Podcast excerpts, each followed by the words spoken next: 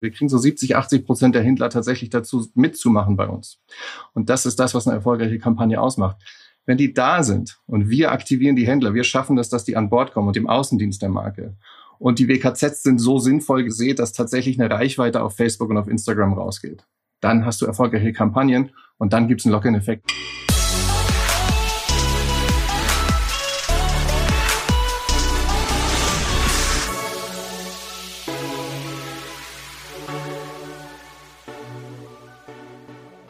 Hallo, hier spricht Christoph Bosek und du hörst Digitale Vorreiter in dein Podcast zur Digitalisierung von Vodafone Business. Ich habe heute für dich eine Folge aufgezeichnet mit Social Pals und wir sprechen gleich mit dem COO Paul Hösing und der erklärt uns ganz viele tolle Beispiele aus seinem Markt, erklärt uns, wie das alles funktioniert. Aber was ich wichtig finde und weswegen ich möchte, dass du diesen Podcast komplett bis zum Ende durchhörst, der Markt, in dem Social Pulse arbeitet, ist im Jahr 650 Milliarden Euro groß, allein in Deutschland. Social Pulse sitzt dabei zwischen Herstellern und dem Handel und hat eine Möglichkeit gefunden, Handelsmarketing, wo früher Außendienstmitarbeitende zu Läden gefahren sind, digital abzuwickeln. Ich glaube, diese Firma kann sehr, sehr relevant werden und äh, was sie genau machen, wie sie wachsen, was ihre Prinzipien sind, das hören wir jetzt von Paul direkt. Viel Spaß beim Podcast. Und so schnell kann es gehen vom Zuhörer zum Gast. Äh, herzlich willkommen, schön, dass du bei uns bist. Äh, Paul Hösing von Social Pulse. Ja, vielen Dank. Schön, dass ich da sein kann. Ich fand das ganz lustig. Wir haben uns, glaube ich, initial irgendwann mal über LinkedIn kennengelernt. Da hast du gesagt, Christoph, ähm, äh, ich höre ab und zu mal deinen Podcast und ab und zu sind einige von den Folgen, die ich höre, auch ganz interessant. Und dann haben wir ein bisschen gequatscht und auch über Online-Marketing-Themen gesprochen. Und dann äh, habe ich überhaupt erst mal auf eure Webseite geguckt, Social Pulse, habe das gar nicht so genau verstanden. Aber ihr macht ganz spannendes Zeug. Kannst du uns mal kurz den Elevator-Pitch geben, was Social Pulse ist? Ja, zunächst mal muss ich sagen, müssen wir dann mal an unsere Website ran, wenn das nicht gleich verständlich ist. Also da äh, scheint ein bisschen. Ja, ich, ich dachte, genau, ich dachte, also ich, ich dachte, ihr macht halt irgendwie lokales Marketing und das ist für mich halt immer, hey, wir optimieren deine Google My Business Seite und äh, schalten irgendwie AdWords mit Postleitzahlen-Einschränkung. Ja, da würde ich mit deinem Hintergrund wahrscheinlich auch denken. Also was wir tatsächlich machen, was wir digitales, lokales Handelsmarketing äh, nennen, ist, dass wir eine Plattform bereitstellen, wo Marken und Händler äh, zusammenkommen. Und das heißt, ähm, eine Marke, die in, äh, im, im stationären Einzelhandel äh, die Produkte verkauft, kann dort äh, die Händler und Händlerinnen finden, die sie so hat ähm, und kann dort Kampagnen einstellen und die Händler spielen über ihre eigenen Social-Media-Seiten für die Marke ähm, äh, die Kampagnen aus und können so für die Produkte werben und das eben lokal. Das heißt, du schaffst einen Radius um den ums tatsächliche Geschäft rum ähm, und sagst, in diesem Radius möchte ich die Leute erreichen und dafür sorgen, dass die in den Laden kommen und zum Beispiel den Schuh von Puma oder den Ski von Salomon oder den, die Küchenmaschine von KitchenAid kaufen. Das Ganze ist ja die Digitalisierung einer ganz alten Marketingart und da sind so Abkürzungen wie WKZ äh, und so weiter. Kannst du uns ein ganz kleines bisschen in das Thema einführen, wenn man noch nie auf diese Art und Weise Marketing gemacht hat?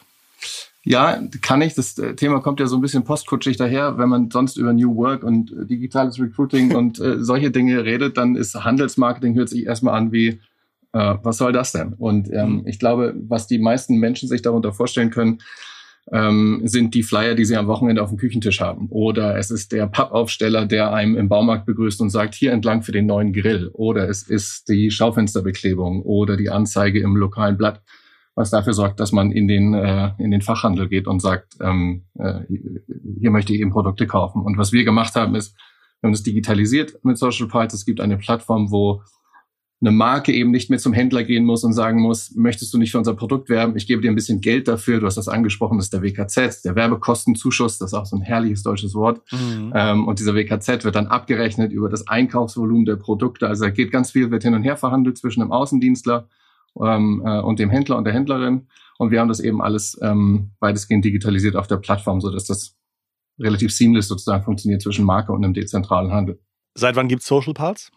Äh, gegründet 2014 und die Plattform ist ein paar Jahre später gekommen. Das war vorher alles noch äh, Arbeit, telefonische Arbeit gewesen und die Plattform ist dann 2017 gekommen, 2018.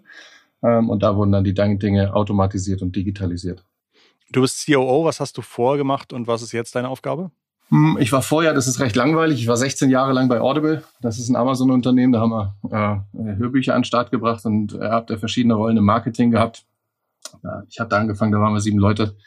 Als ich gegangen bin, da waren es dann so rund 250. Das ist aber auch ein Zeitraum von 16 Jahren gewesen. Es waren zehn Jahre lang verschiedene Marketingrollen und ähm, dann bin ich nach zehn Jahren, da hatte ich es dann irgendwann satt, Probeabos zu verkaufen und zu vermarkten und habe gesagt, ich würde gerne auf die Content-Seite und habe ähm, passend für dieses Medium hier das Podcast-Programm aufgelegt für ähm, für Audible. Und dann habe ich irgendwann die Hörbuchproduktion übernommen und, und die Verlagsleitung für das Europageschäft. Ähm, und bin dann gegangen, habe mir Pause gemacht und ein bisschen überlegt, was ich so machen möchte. Und eigentlich ging es relativ schnell wieder dahin, dass ich ein kleines Team haben wollte und wieder an etwas arbeiten wollte, wo man so fast vom weißen Blatt Papier arbeitet. Und das ist es bei Social Pulse nicht gewesen, das weiße Blatt Papier, aber da ist trotzdem noch eine Menge Platz, um was draufzuschreiben, sagen wir es mal so. Zumindest ist es ein blauer Ozean. Ne? Ich glaube, ihr seid da relativ pionierig unterwegs. Ja, es gibt tatsächlich nicht so wahnsinnig viele ähm, Unternehmen, die was ähnlich, also es gibt viele, die was ganz ähnliches machen, aber diese tatsächliche Verbindung zwischen Marke und ganz vielen Händlern in, in der dezentralen Welt, das ist ja das, was sozusagen uns ausmacht, dass wir einen dezentralen Handel mit ranbringen. Weil wir, wir haben ja zum einen die Plattform an sich, die ganz viele Dinge smart löst, weil sie einfache Probleme digital löst. Und auf der anderen Seite haben wir aber auch unser, unser zweitgrößtes Team, ist unser Customer Success Team. Und die machen nichts anderes, als mit Händlern in Kontakt sein. Und die telefonieren auch noch und schreiben E-Mails und sorgen dafür, dass die wissen, was wir tun, wie sie mit einer Marke zusammenarbeiten können zunächst ähm, und dann merken, warte mal, ich habe ja noch 17 andere Produkte im Regal und die Marken sind auch alle hier. Das heißt, ich kann mit denen das meine ganze Werbung, meine Lokale mit denen hier abrechnen und muss nicht mehr so viele Termine machen. Gibt es so eine ungefähre Einschätzung, wie groß eigentlich euer Markt ist, den ihr da gerade digitalisiert? Ja, das ist wahnsinnig schwer, weil ein Einzelhandel einzuschätzen. Also Statista versucht sich. Die sagen für mhm. dieses Jahr 650 Milliarden Euro Umsatz ähm, voraus. Weltweit? Nein. Nee, Deutschland. Deutschland. Die sagen, die sagen, letztes Jahr waren es 630, das Jahr davor 590. Also seit 2009 steigt das in Deutschland, der Einzelhandel. Und da fehlt auch noch eine ganze Menge. Also die zählen da aus irgendeinem Grund Apotheken nicht rein, Kfz-Werkstätten. Also es gibt so ein paar, die da äh, die ja. da nicht mit drin sind. Ähm, aber das, das wächst und daran kann man ungefähr sehen, sozusagen, ähm, dass da ein wachsender Markt ist, ähm, der für uns auch noch längst nicht erschlossen ist. Also, wir, also tatsächlich glaube ich, wir stehen sehr am Anfang noch. Das glaube ich nämlich total auch. Und wir haben zwar jetzt schon, glaube ich, ganz kurz erklärt, was irgendwie Handelsmarketing ist, was du mhm. gemacht hast, dass ihr irgendwie äh, digitalisiert. Aber kannst du uns jetzt mal durch eine typische Kampagne durchführen, damit man, weil das war tatsächlich, glaube ich, auch erst das erste Mal, dass ich das kapiert habe, dass du gesagt hast, so und so sieht das ganz konkret aus. Und da dachte ich so, oh, boah, Wahnsinn, das ist, äh, ähm, das ist tatsächlich ein großes Thema.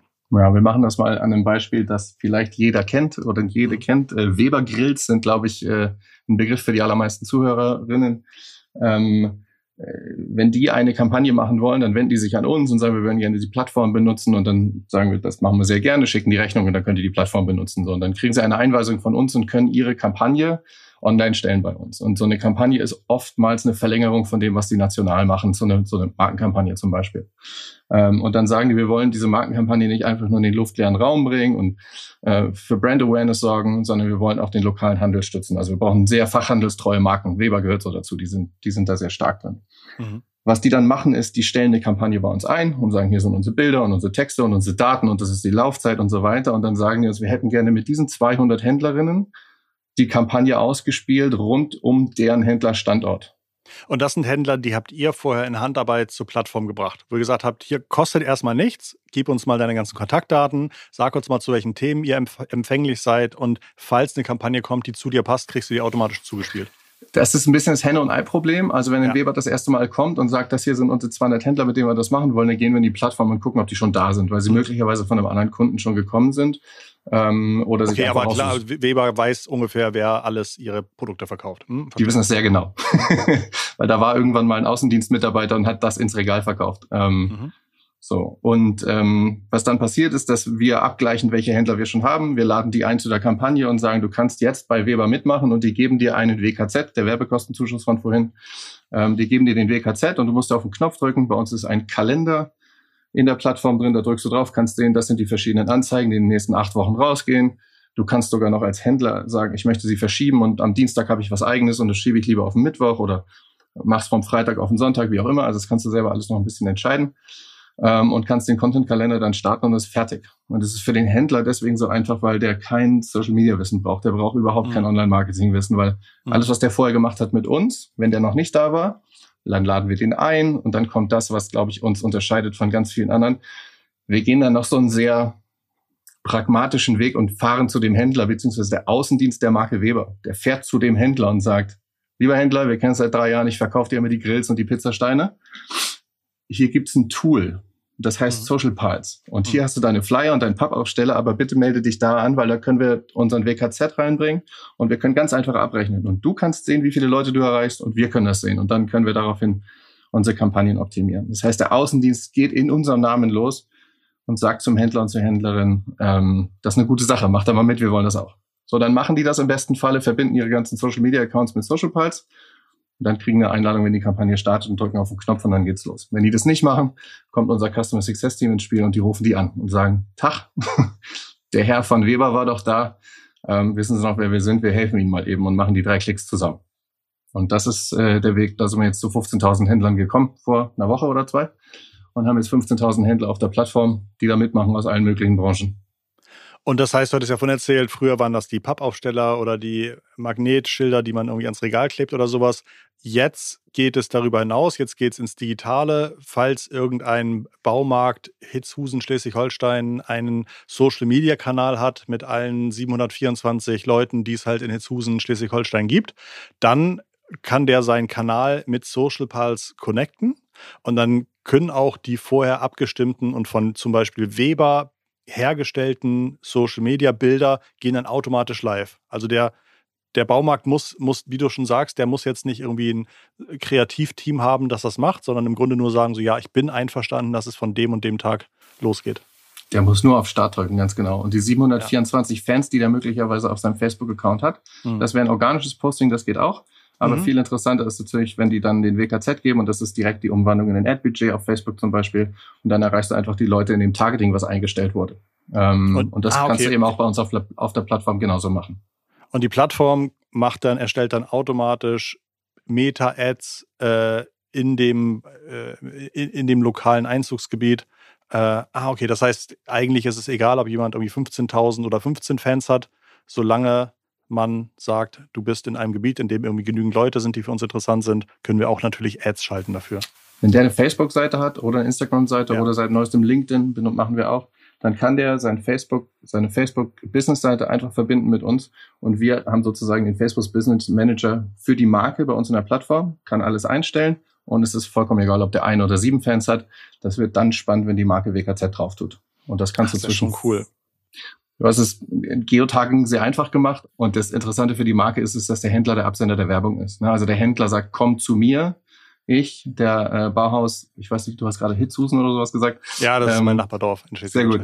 Ähm, äh, der Baumarkt kann halt sagen, als Trusted Absender zu den Leuten, die da sowieso mal hinfahren, ich habe jetzt hier ein Angebot von Weber, komm mal vorbei. Und es ist nicht Weber, die sagt, geh mal zu deinem Baumarkt, der hat da was von uns. Und das ist kleiner, feiner Unterschied im Marketing, wissen ja. wir alle.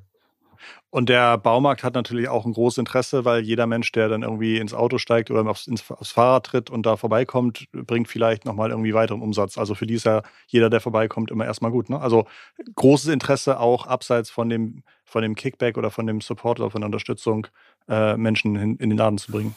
Unbedingt, das ist Traffic im Laden und das ist ja das, was ein Einzelhändler möchte. Der möchte ja, ja dass die Leute wegen einer Sache kommen und mit sieben anderen gehen. Ähm, und ja. so, das kannst du eben auf das Bauhaus, auf die Apotheke, auf die Kfz-Werkstatt, auf alles Mögliche runterbrechen. Das ist eigentlich egal. Wenn du einen Ort hast, wo im Regal was steht, was verkauft wird, dann ist das ein Händler oder eine Händlerin, die bei uns Spaß haben kann mit einer Marke.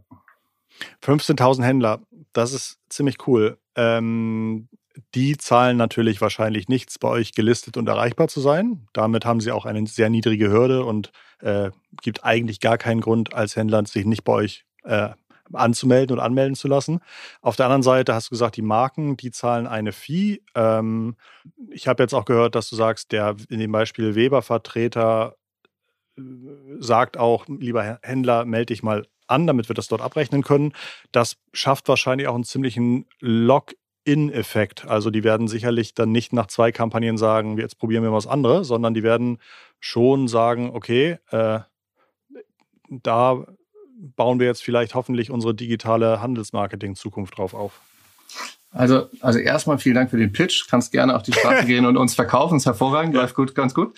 Ja. Ähm, ich äh, hole einmal aus, um sozusagen mhm. diesen Login-Effekt einmal zu erläutern, weil was macht mhm. so eine Marke in der Vergangenheit, wenn die nicht so jemanden nutzen wie Social Pulse? Wie gesagt, gibt nicht so viele andere.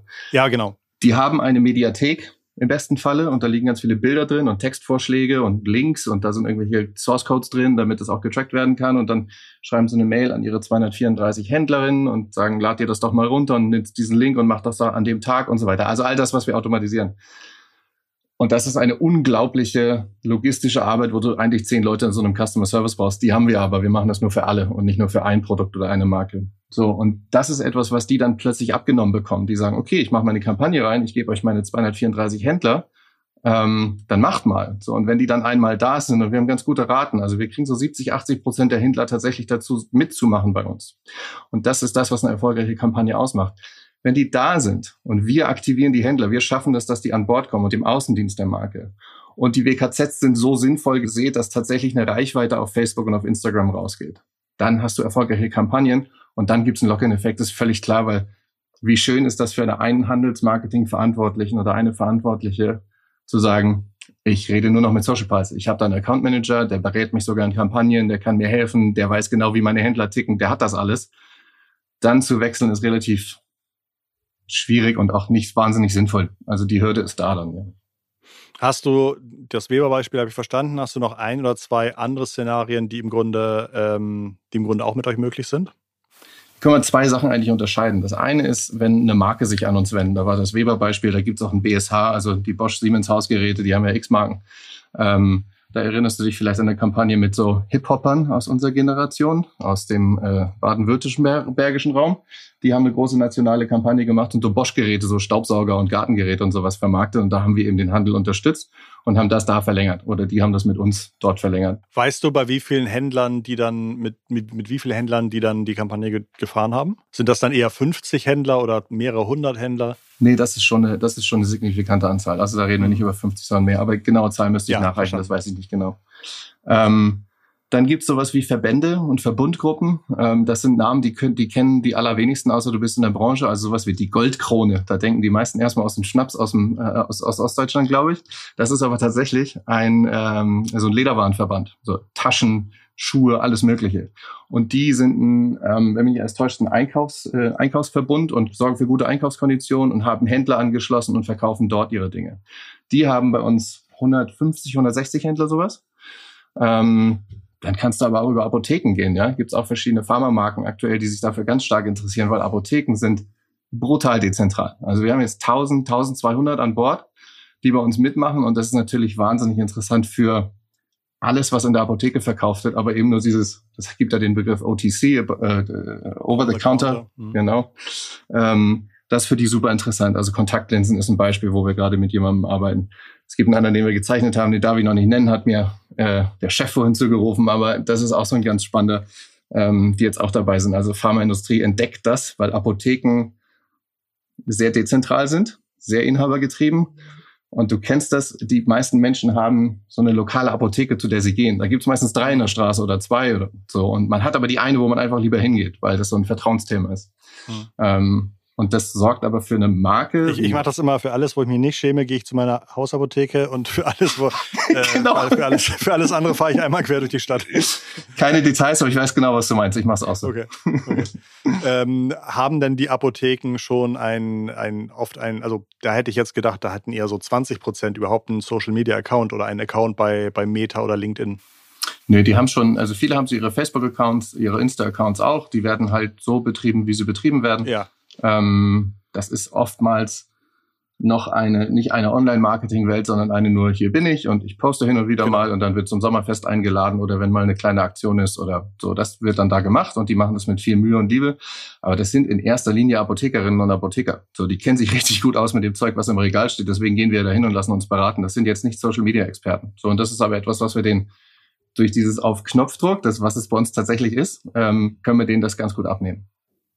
Jetzt habe ich als, als, als kleiner äh, Online-Marketing-Affiliate-Schnellboot ähm, interessant eine Frage. Es gibt ja jedes Jahr immer so einen typischen Sommerartikel irgendwie. Ich weiß gar nicht, was ist das, was dieses Jahr ist. Irgendwas, was nur eine Saison irgendwie gut funktioniert.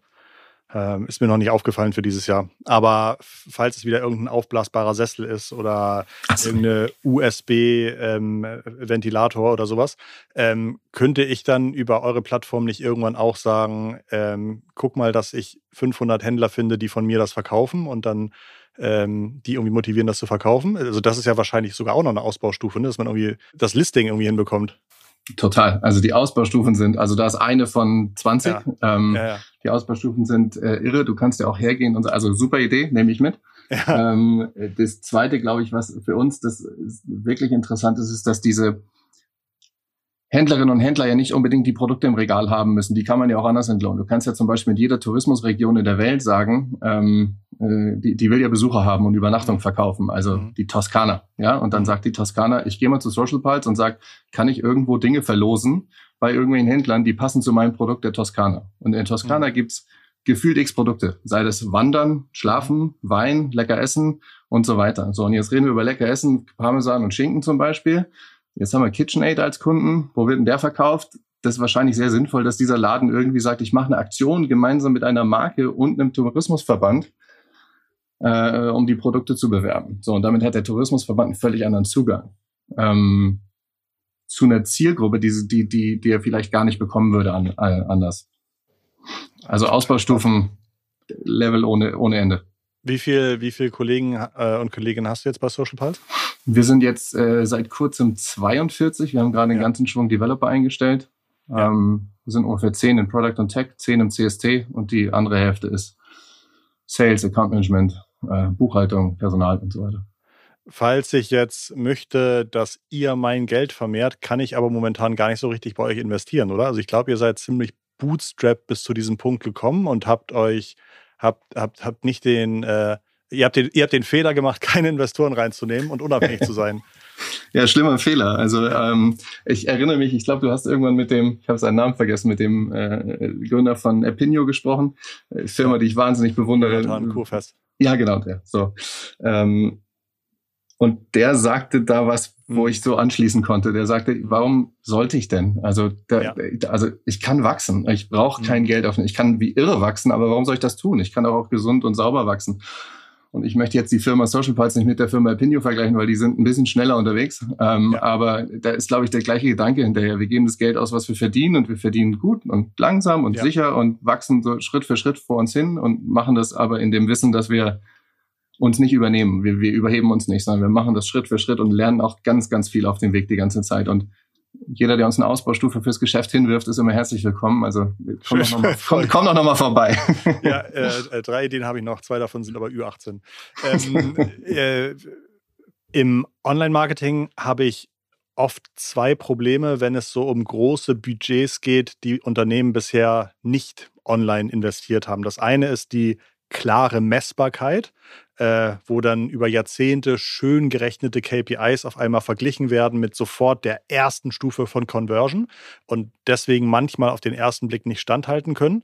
Und das zweite Thema ist auch ähm, überhaupt erstmal den Unternehmen zu erklären, du, letztes Jahr hast du halt eine Million dafür ausgegeben, jetzt gibst du mir halt eine Million. Äh, den Unternehmen mal zu sagen, das bringt natürlich nichts, wenn du nur 5% des Budgets ausgibst und äh, 200 der, der Ergebnisse erwartest. Also sind das zwei Probleme, die ihr auch habt oder ist das äh, glücklicherweise bei euch ganz anders? Äh, Budget ist äh, unglücklicherweise leider immer ein Problem. Egal, wenn du fragst, Geld ausgeben ist schwierig. Und ja, alte KPIs mit neuen KPIs zu vergleichen, ist auch immer grundsätzlich schwierig. Aber also ich glaube, unser Vorteil ist, dass wir, sobald wir mit jemandem sprechen, der Handelsmarketing seit ein paar Jahren macht und dem sagen, wir kennen deine Probleme sehr genau, weil das haben wir schon mit ein paar anderen Leuten besprochen. Und wenn das die ähnlichen sind, dann ist hier unsere Lösung. Da geht die Nickkette auf der anderen Seite ganz, ganz schnell los. Die sehen einfach den Vorteil in der täglichen Arbeit von dem einzelnen Menschen, der da sitzt, was da passieren kann für, für diese Person, wie viel Zeit er spart, weil das ist eine riesen Zeitersparnis, die wir da reinbringen. Ähm, dann ist die zweite Stufe sozusagen, dann hast du einmal Social Pulse bezahlt, die Plattform, ne? deine jährliche SaaS-Gebühr. Und dann kommt das zweite, muss ein Media-Budget reinbringen, was dann... Diese SaaS-Gebühr, ich weiß jetzt nicht, ich weiß nicht, ob das öffentlich ist, wie hoch die ist im Jahr? Naja, das ist so pro Händler und Monat bist du im Einstieg mit 30 Euro dabei. Ähm, und dann gibt's halt Händlerpakete. So. Und das geht aber runter. Je mehr Händler, desto günstiger wird's. Ich glaube, du landest irgendwann bei so knapp 15 Euro sozusagen, aber brauchst du dann ein paar hundert Händler schon. No, das kommt dann über, übers Jahr, kommt was zusammen, aber im Grunde, weil du eben schon sagtest, was das alles an, also zum einen entlastet das an Zeit, zum zweiten macht das überhaupt erst möglich, was ich wahrscheinlich erst mit einem zehnköpfigen Team irgendwie selber hinbekommen würde ja. äh, und kostet mich dann im Jahr weniger als wahrscheinlich irgendwie ein Mitarbeitender. Naja, also die Rechnung ist ja ganz einfach. Also wenn du sagst, du hast 30 Euro im Monat pro Händler, ja. heißt also, du kannst irgendwie für das gleiche Geld zwei Plakate aufhängen, weil das kostet das, das Entwerfen, das Drucken, das Aufhängen. So, und wir sagen dir halt, und dann kommen wir zum Vergleich der KPIs. Das Plakat hängt im Schaufenster und dann kriegst du den Drucker, weil du vom Drucker noch kennst noch jemanden, kriegst noch 1000 Flyer dazu, im, das gleiche Ding nur klein gerechnet und dann darfst du die noch verteilen gehen, da zahlst du den Studenten und der, der kriegt dann auch noch ein bisschen was. Das machen wir auf Knopfdruck und die Reichweiten, die du bekommst in einem Geotargeting, wo du irgendwie fünf oder zehn mhm. Kilometer einstellst, die kennst du selber, das sind weit mehr als 1000 Flyer jemals schaffen können. Und das sind weit mehr als Menschen an deinem Schaufenster vorbeilaufen, es sei denn, du bist in Hamburg auf der Mönckebergstraße oder mhm. in München am Stachhaus oder in Berlin auf dem Kuder. So, da schaffst du das vielleicht. Aber ansonsten ist das unmöglich zu erreichen, die Zahlen, die wir da liefern können. Und sie sind vor allen Dingen sichtbar, weil du kannst ähm, jederzeit in die Plattform und als Marke auf Händlerebene gucken, auf Kampagnenebene, Zeitraumebene, kannst du einfach alles anschauen und sagen, ah, das sind die Menschen, die ich erreicht habe. Und im besten Fall kommt positives Feedback vom Händler, die sagen, wir haben das gesehen. So, wir würden das jetzt gerne mal kaufen oder uns beraten lassen. Das ist natürlich so ein Traumcase, äh, wo man dann Strichliste macht und sagt, okay, hier wird die Kampagne und bei dem Händler sind jetzt acht Grills verkauft worden oder siebenmal Kontaktlinsen oder fünfmal Motorenöl von Liquimoli. Ähm, das passiert seltener, aber du kannst natürlich, also wir haben, wir haben die Argumente auf unserer Seite. Das ist nicht sonderlich schwer, wenn die Leute es dann mal ausprobiert haben und gesehen haben, was das äh, im positivsten Sinne anrichten kann, was wir da tun für sie. Ihr habt jetzt ein paar äh, Entwickler und Entwicklerinnen eingestellt. Hm, wofür, was sind so die nächsten Features oder die nächsten Meilensteine, die ihr in der Plattform äh, darstellen möchtet?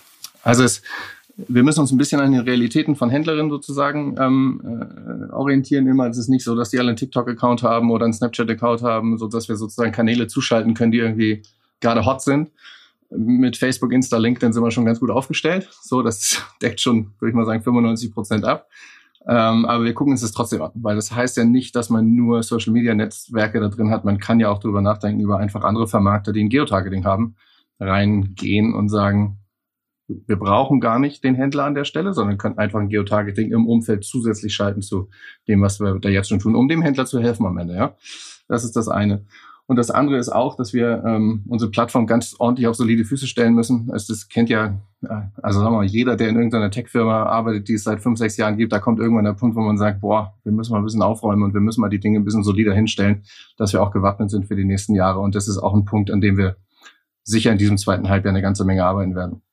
Zum Thema Geotargeting fällt mir ein, ein Bekannter von mir ist Mitgründer ähm, von PrintAd.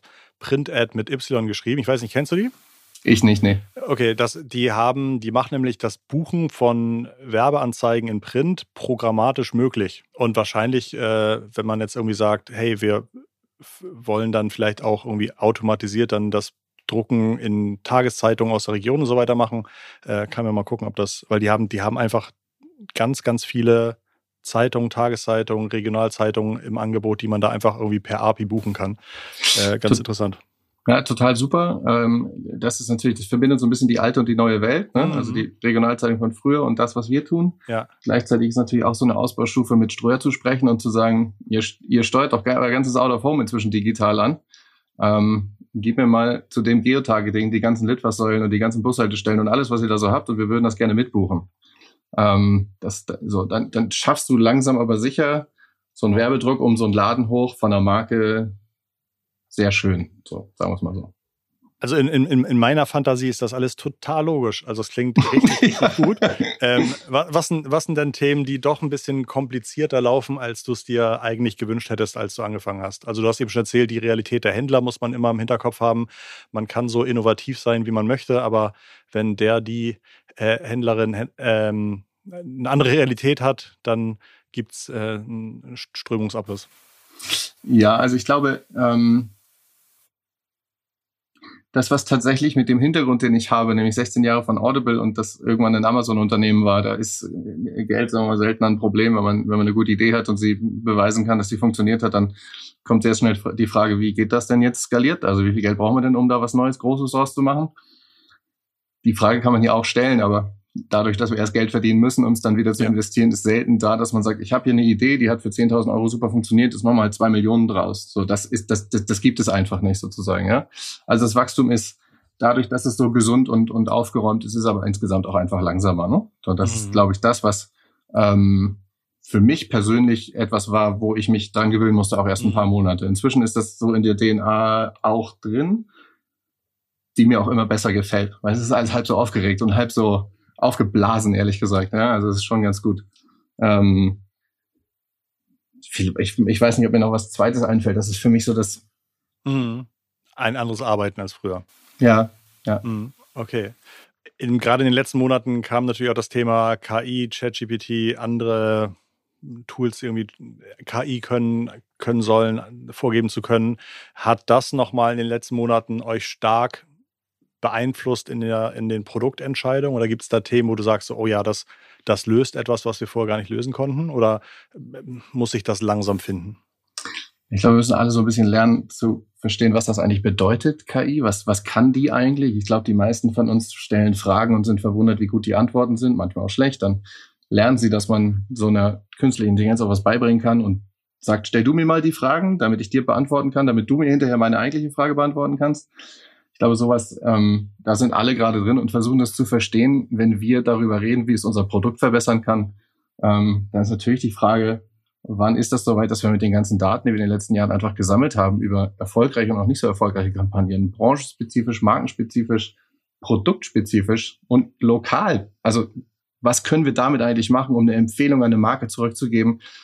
Die Kampagne, die du da gerade eingestellt hast, die ist tatsächlich ganz gut, aber damit und damit und damit, diese drei Einstellungen hier, hat sie eine Chance, besser zu werden, weil es in der Vergangenheit auch schon so funktioniert hat. Also das sind natürlich Gedanken, die man hat, die wir auch mit reingeben, aber da kommen wir ganz, ganz schnell in das Thema Investitionen, weil das einfach wahnsinnig ressourcenbindend ist.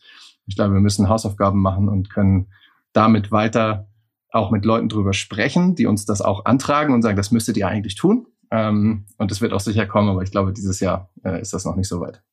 Ist das Handelsmarketing, so wie wir das in Deutschland betreiben, ein typisches deutsches Thema oder wird es auch den Punkt geben, wo man sagt, jetzt brauchen wir fast nur noch die äh, Sprachdateien zu übersetzen und dann können wir auch in Italien, in Frankreich, in Großbritannien und Amerika live gehen? Äh, alle Länder, die du gerade genannt hast, da sind wir bereits live. Also es ist tatsächlich so, dass wir ähm, Marken und Händler in all den Ländern haben. Ähm, das funktioniert meistens so, dass eine Marke, die bei uns ist, sieht, wie erfolgreich wir das machen mit denen in Deutschland und dann sagen die, mein Kollege in den Niederlanden hat Interesse mit euch mal zu reden oder in Spanien oder in Frankreich oder in den USA ähm, ein, lass mich mal eben überlegen, ich glaube Vitra, die sind inzwischen in sieben Ländern mit uns. Ähm, ein League wie Moli ist in vielen Ländern mit uns. Also die machen eine ganze Menge. Weil Dinge. du gesagt hast, das Schöne ist, ihr könnt anfangen zu sagen, ihr könnt in einem leeren Markt anfangen mit dem ersten Kunden, weil ihr sagt, gib mir einfach deine äh, äh, Handelsstellen dort und ich gehe dann raus, mache den Outreach und, äh, und bringe sie auf die Software. Cool. Immer beides. Die sagen, das sind unsere Händler und wir sagen, okay, dann geh los und informiere die, dass es uns gibt und die sollen sich bitte mit uns verbinden und wenn sie es nicht tun, rufen wir auch nochmal an. Also es gibt immer die zwei Seiten. Die Marke, wenn die Marke den Außendienst tatsächlich losschickt, das machen sie in 99 Prozent der Fälle und sagt, lieber Händler, Social Pulse ist ein neuer Weg, wie wir beide zusammenarbeiten können, weil der Außendienst hat ja auch ein Interesse daran. Der will seine, die heißen Sell-in-Pakete in dieser Welt, so der will möglichst viele Produkte verkaufen an den Händler und die sollen sich ganz schnell drehen im Regal.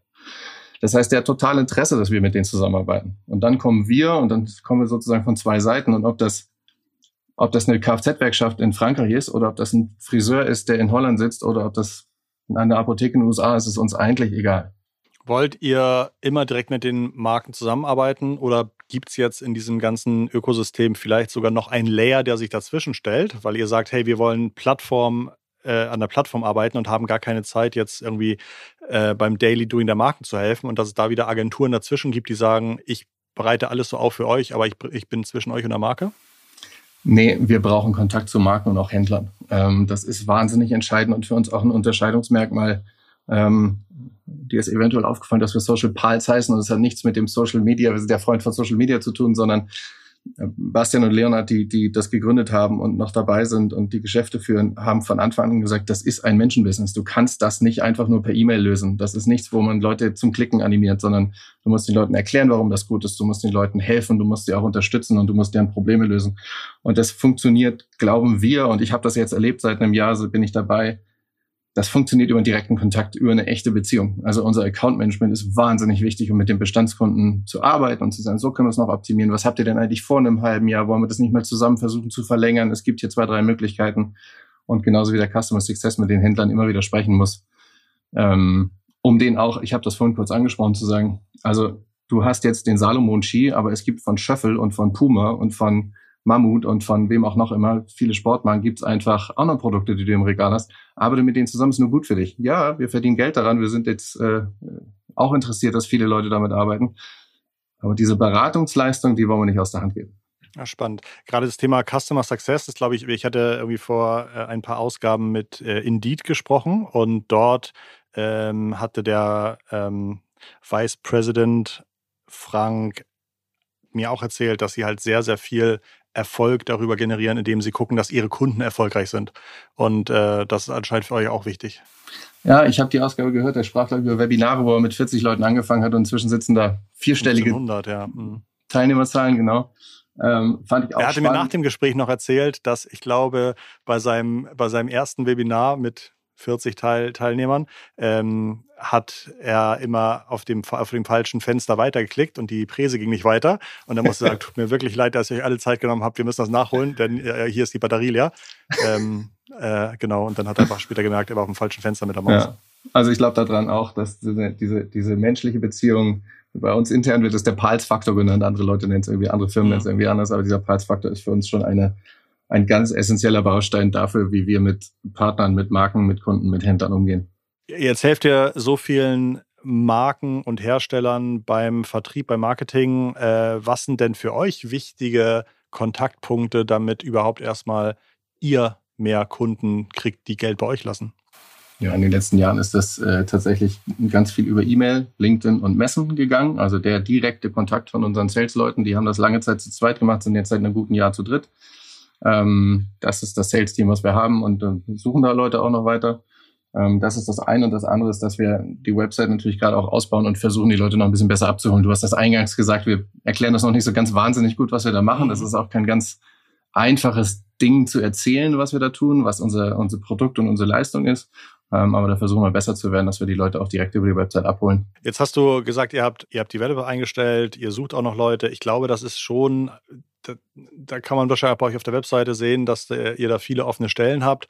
Und das soll sich jetzt auch nicht zu werbend anfühlen, aber ich habe von dem, was ich jetzt so verstanden habe bisher, schon das Gefühl, oha, das kann richtig, richtig gut funktionieren. Mhm. Und da finde ich auch 42 Mitarbeitende ähm, auch eher noch so am Anfang, genau wie du es gesagt hast. Also gefühlt ist das für mich schon so ein thematisches Hidden Champion Ding, weil es zum ersten Mal in Deutschland wirklich dazu bringt, dass man digital in großem Stil zusammenarbeiten kann zwischen, äh, zwischen Marke und Handel. Und gefühlt war zumindest mir da bisher nichts Gutes bekannt, was sowas auf der ähm, Anfang bis Ende Kette durchexerziert. Also ich finde es total spannend. War ja auch eher zufällig, dass wir uns geschrieben haben oder kennengelernt haben, aber ähm, für mich total interessant, was das alles noch für Seiteneffekte haben kann, ähm, mit denen man Business machen kann. Genau das, wie diese Ausbaustufen, über die wir gesprochen haben. Was, was soll ich darauf sagen? Das war also, wieder, wieder mal hervorragend, Christoph. Ja, ja. Sehr gut. Ja, ja, ja. ähm, äh, toll. Dich habe ich jetzt erwischt. Ähm, du bist gerade im Außendienst sozusagen. Du fährst gerade mit dem Auto nach Süden, bist gerade in Bayern. Äh, hast mir erzählt, zehn, zehn Fußminuten vom Tegernsee entfernt. Ähm, und wie geht es dann weiter für dich? Fast der Tegernsee ist der Starnberger See, aber es geht dann über den Brenner nach Südtirol Ach. eine Woche. Dann geht es nochmal eine Woche weiter Richtung Süden und dann kommen wir irgendwann wieder. Ähm, sind wir Anfang August wieder da. Musst du jetzt in der Zeit ab und zu mal E-Mails suchen, äh, abrufen oder ist das, du, du, du, schüttelst den Kopf. Also ist das tatsächlich dann mal ein paar Wochen komplett offline? Ich habe mir das vor ein paar Jahren mal angewöhnt, dass das ja. deutlich gesünder ist, wenn man nicht selbstständig ist, sondern wenn man ähm, ja. angestellt ist, auch sehr klar zu machen, ich bin jetzt im Urlaub und das heißt, ich bin weg. Ich habe auch keine einzige App, kein Slack, kein Outlook, kein gar nichts auf meinem ja. Handy drauf, wo ich in die Gefahr kommen würde, mal schnell zu gucken. Ich habe einfach nichts dabei. Also wer mich erreichen will, braucht WhatsApp. Und da wow. äh, sind die Leute schon sehr ähm, vorsichtig inzwischen, weil sie wissen, ich ist nicht so meine Welt. Und ich lasse aber genauso die Leute in Ruhe. Wer im Urlaub ist, ist im Urlaub. Ja. Ähm, und ich finde, das geht ganz gut. Sehr gut. Äh, tolle Erholung dir. War schön, dich zu sehen und zu sprechen. Hm, ich glaube, alles, äh, jetzt überlegen, ob ich noch was Kritisches hätte fragen müssen, aber tatsächlich ähm, fällt mir da gerade wenig Kritisches ein. Ich finde die Idee immer noch sehr, sehr, sehr, sehr spannend und äh, hoffe, dass es euch zu Hause beim Zuhören auch Spaß gemacht hat und vor allen Dingen ihr verstanden habt, was die da machen. Denn wie gesagt, ich brauche dazu irgendwie zwei Anläufe, bis ich das richtig verstanden habe. Und ähm, würde sagen, lieber Paul, ganz, ganz herzlichen Dank, dass du dabei bist. Schöne Erholung. Äh, euch zu Hause ganz liebe digitale Grüße.